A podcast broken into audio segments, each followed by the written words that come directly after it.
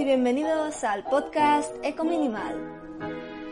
Yo soy Eva y hoy hablaremos del dilema de ser un ecoconsumidor o un consumidor consciente. Primero de todo quiero aclarar que la palabra ecoconsumidor me la he sacado totalmente de la manga, pero voy a explicar lo que significa para mí. Para mí, un ecoconsumidor o un consumidor consciente es todo aquel consumidor que quiere ir más allá de comprar, ¿no? De simplemente ir a una tienda o coger en una web y comprar un producto y quiere conocer lo que hay detrás de ese producto, eh, lo que hay detrás de la marca o detrás de una empresa. Para valorar con toda esta información que obtiene, eh, si la marca, la empresa, el producto, lo que sea, es algo que realmente quiere apoyar con su dinero, con el dinero de la compra, ¿no? Además de esta investigación, yo también considero que un ecoconsumidor es aquel consumidor que intenta adquirir productos eh, de los cuales los beneficios vayan a las personas productoras y también al planeta, y no solo a los grandes empresarios que se quieren lucrar. Entonces, esto es lo que yo entiendo por ecoconsumidor. Entonces, a partir de aquí, eh, llegan los, los obstáculos, básicamente. El primero y gran obstáculo creo que es el greenwashing. Si no sabéis lo que es, os voy a leer textualmente lo que pone la Wikipedia que significa greenwashing. Sería la acción de una empresa, un gobierno o un organismo que usa el marketing para promover que sus productos, objetos o políticas sean percibidos como respetuosos con el medio ambiente cuando en realidad sucede lo contrario. Ese es el greenwashing y algunas veces resulta un acto bastante evidente, como por ejemplo cuando empresas de ropa muy conocidas o por ejemplo marcas de higiene como podrían ser de jabones y tal, lanzan líneas que son ecológicas, orgánicas o reciclables, como queráis, y es bastante evidente que están haciendo greenwashing porque no cambian toda su producción, sino que simplemente crean una línea para eh, generar, mm, podríamos decir, tranquilidad a todos aquellos consumidores que habitualmente se preocupan por el planeta, ¿no? Eh, eh, al fin y al cabo es una estrategia que personalmente a mí me parece muy cutre, la verdad. Y bueno, ya no hablemos de las empresas que anuncian sus productos como reciclables, porque a mí eso sí que me mosquea porque es que atacan a lo sencillo, ni siquiera se plantean en, cambiar los envases a una alternativa que sea mejor, yo que sé, biodegradable, que tampoco es 100% la solución, ¿no? Pero em, material reciclado, lo que sea. No, reciclable, no sé, me parece que simplemente se quedan tan anchos diciendo que son envases reciclables que no sé, es que me mosquea, a mí personalmente me mosquea. Pero bueno, greenwashing al fin y al cabo es greenwashing. Entonces, como ya he dicho, a veces el greenwashing es fácil de detectar, pero luego están las veces en las que no es tan fácil detectarlo, que yo considero que son cuando las empresas enteramente, o sea, por completo, se anuncian como empresas comprometidas o que venden 100% un producto que es ecológico y orgánico, etcétera ahí es donde yo creo que entra el dilema y la verdad es que es una lástima que exista este dilema porque hay muchas empresas que lo están haciendo muy bien, pero pueden quedar tapadas por estas otras que simplemente están haciendo greenwashing y están utilizando estrategias de marketing muy potentes y se están quedando pues todos los clientes, dijéramos, ¿no? Entonces ahí es donde supuestamente tenemos que entrar los consumidores. Y tenemos que tener suficientes conocimientos para saber detectar que las empresas están haciendo greenwashing y no comprar en estas y detectar las empresas que no están haciendo greenwashing. Y bueno, ahora os quería decir algunas maneras de detectar si una empresa lo está haciendo bien para que más o menos os ubiquéis lo que consistiría eh, tomar esta iniciativa ¿no? y buscar si una empresa lo está haciendo bien. Efectivamente, yo no soy un dios, una diosa, y ni tengo el método perfecto, pero esto es lo que yo miro y lo que he visto que más gente así concienciada con el medio ambiente mira también, eh, que tengan las marcas o las empresas antes de comprarlas, ¿no? Una de las maneras es mirar la web. Porque en la web yo considero que deberían tener un apartado de em, el típico About Us en inglés sobre nosotros y en este apartado deberían dar información sobre la empresa y deberían dar información sobre la misión y los objetivos que tienen a corto y a largo plazo, ¿no? Por ejemplo, pues quieren llegar a ser em, neutros en carbono para el 2025 o como misión quieren reducir el desperdicio de alimentos, no sé.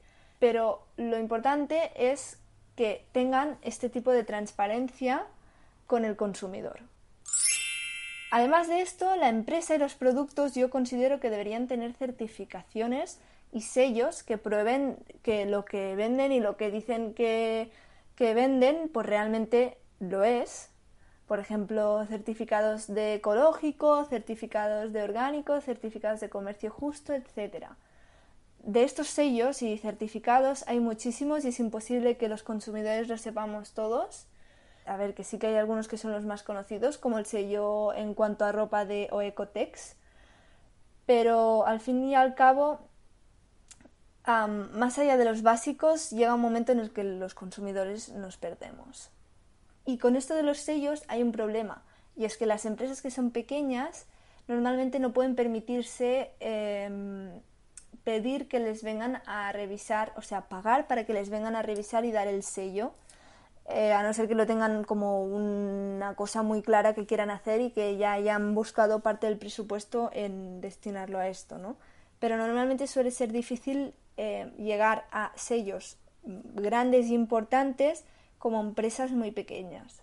Creo, tengo entendido así. La verdad no soy una empresa y tampoco lo sé, pero bueno, creo que esta es una de las problemáticas de los sellos. Pero la verdad es que si una empresa tiene sellos, la fiabilidad aumenta bastante más porque significa que ha habido una persona, mm, un, tercero, que ha ido a ver si realmente lo que dicen pues es verdad. Y respecto a esto de los sellos, os dejo en la descripción un enlace a una web que tiene un listado de los sellos que son los sellos actuales que son más destacados. Pero ya os digo, volvemos a lo mismo. Sería imposible que como consumidores los aprendiéramos todos, por lo tanto, no lo sé. Yo lo que intentaría hacer sería aprenderme los básicos y ya está. Entonces llegamos a la conclusión de que la tarea de ir buscando este tipo de señales, de ir investigando las webs y tal, que nos indican si una empresa es fiable o no, yo considero que es una faena bastante tediosa y que se supone que los consumidores deberíamos tenerlo fácil, no las empresas deberían tenerlo fácil, sino nosotros. Y esto es lo que yo he llamado el dilema del ecoconsumidor. Porque, a ver, desde mi punto de vista, yo creo que es necesario que exista algún tipo de política específica que pueda regular y así erradicar el greenwashing. Pero ahora mismo los consumidores solo mm, podemos ser astutos e intentar evitar el greenwashing por nosotros mismos. Esto yo no considero que tenga que seguir siendo así por mucho tiempo. Yo mm, creo que por lo tanto necesita un cambio de las reglas y quizás sancionar el greenwashing, ¿por qué no? Eh, al fin y al cabo es una manera de, engañar, ¿no?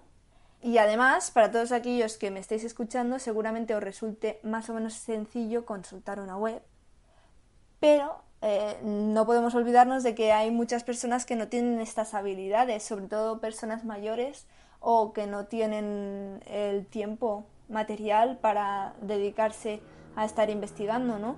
Entonces resulta que el consumo consciente es algo como para gente privilegiada, ¿no? Que queda lejos del alcance de muchos y yo considero que teniendo esto en cuenta no podemos estar tan tranquilos como estamos. Pero bueno, es una temática que no se habla mucho, yo no he oído hablar de que se intente luchar contra esto. Obviamente hay prioridades mucho más importantes, ¿no? El planeta se está yendo a la mierda, pero eh, oye, que también es un aspecto que no está yendo bien y no está ayudando mucho porque al, al contrario, la gente se confía y se cree que lo está haciendo bien, incluso a mí me ha pasado muchas veces, ¿no? Y, y no, no, te sigues moviendo, te, te quedas como que, bueno, ya lo he hecho bien y ya está. No sé, creo que es una temática que se debería tratar más.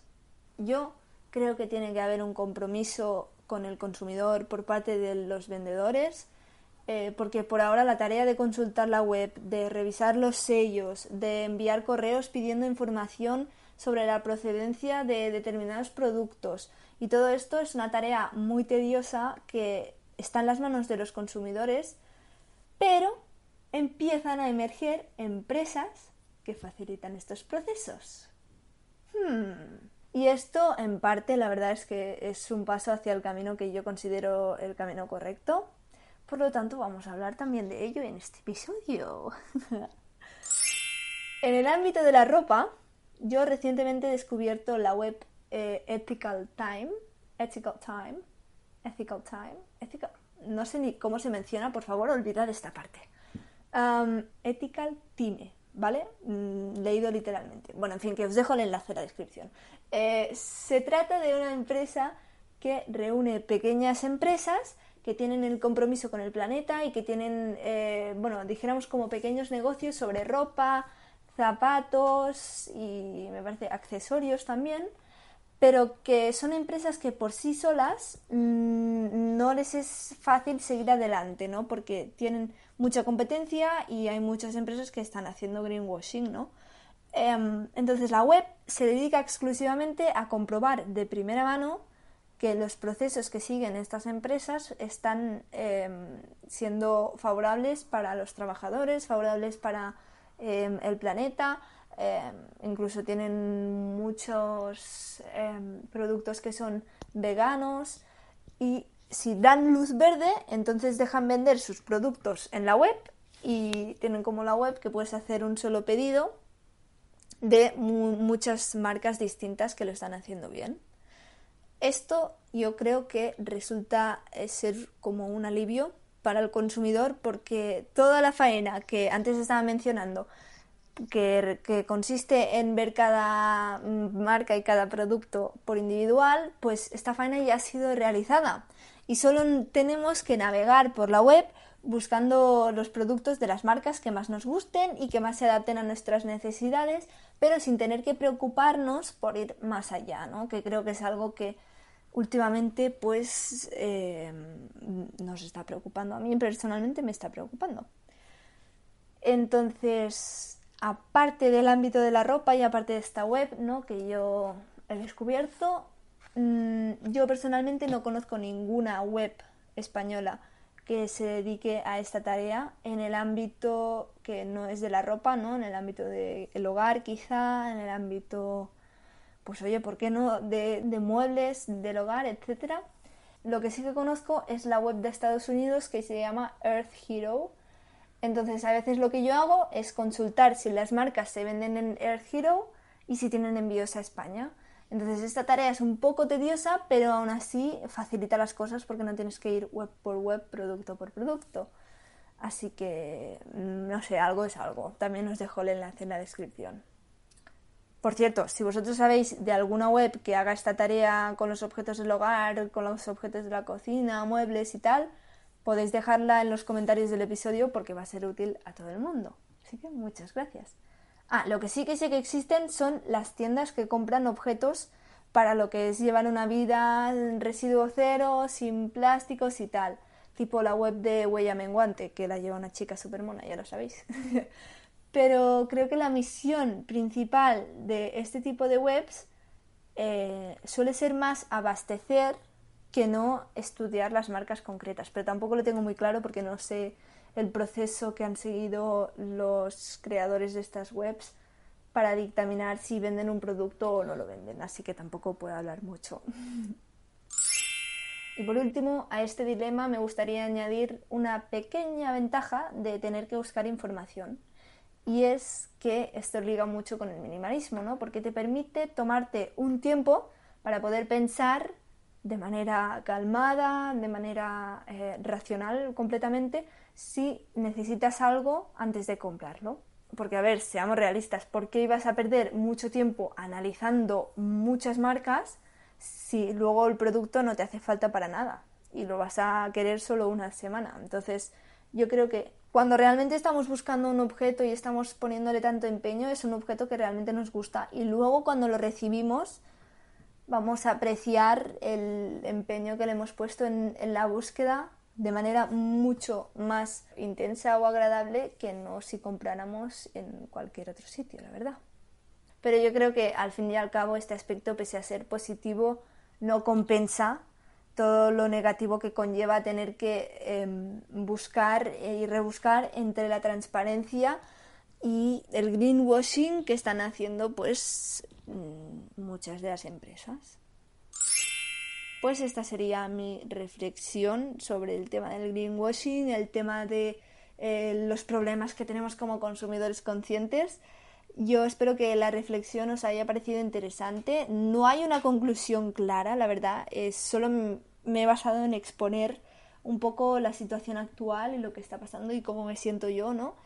Pero sí que ha sido distinto que otros episodios, pero no sé, sentía que yo tenía que dar mi opinión y eso es lo que he hecho.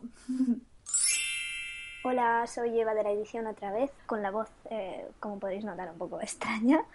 lo que quería decir es que no lo he mencionado en el episodio de hoy, pero eh, hay grupos de gente que se asocian y crean unas cosas que se llaman grupos de consumo y son gente pues que compran a proveedores directamente, ¿no? Creo que frutas, verduras y seguramente más cosas. Y entonces comprando directamente al proveedor les sale más barato, les sale eh, a veces sin plásticos, sin envases, de buena calidad, pero a un precio mucho más bajo. Y bueno, esos son los grupos de consumo o grupos de consumidores. Podéis buscar si tenéis uno en vuestra zona o en, vuestro, en vuestra ciudad Así que no sé, también es una alternativa interesante que no la había mencionado y nada, pues la pongo aquí en la edición. Sigamos con el episodio. Entonces, en este episodio yo os reto a que investiguéis más a fondo sobre el tema de greenwashing para que no caigáis en las oscuras trampas que comporta esta técnica de marketing. Ese es mi reto de esta semana. Al menos si conocéis algunos sellos yo creo que ya tendréis mucho solucionado, así que podéis consultar el link que os dejo en la descripción sobre los sellos importantes. El enlace no está patrocinado ni afiliado ni estas cosas porque por favor no soy no soy famosa ni siquiera. Así que nada, todos los enlaces que os dejo es voluntad propia y no estoy haciendo publicidad de nada, solo recordarlo. Y hoy os voy a recomendar una cosa que creo que es bastante fundamental si estáis intentando vivir una vida pues más en consonancia con el planeta, ¿no? Y es que considero que no nos podemos culpar si hemos comprado algo o algún producto de empresas que hacían greenwashing o que siguen haciendo greenwashing. Porque pensad que comúnmente son empresas que tienen perfectamente estudiado el éxito que van a tener sus productos incluso antes de fabricarlos.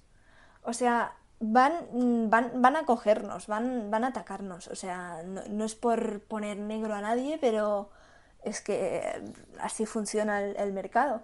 Entonces, yo creo que en mi opinión lo mejor que podéis hacer es ser conscientes en vuestras futuras compras y mirar hacia adelante y no mirar hacia atrás, intentar mejorar y no caer en la desgracia de vuestros errores y en pensar que es la cosa más difícil del mundo porque con ganas y con intención de, hacerlo bien para todos, pues se puede conseguir.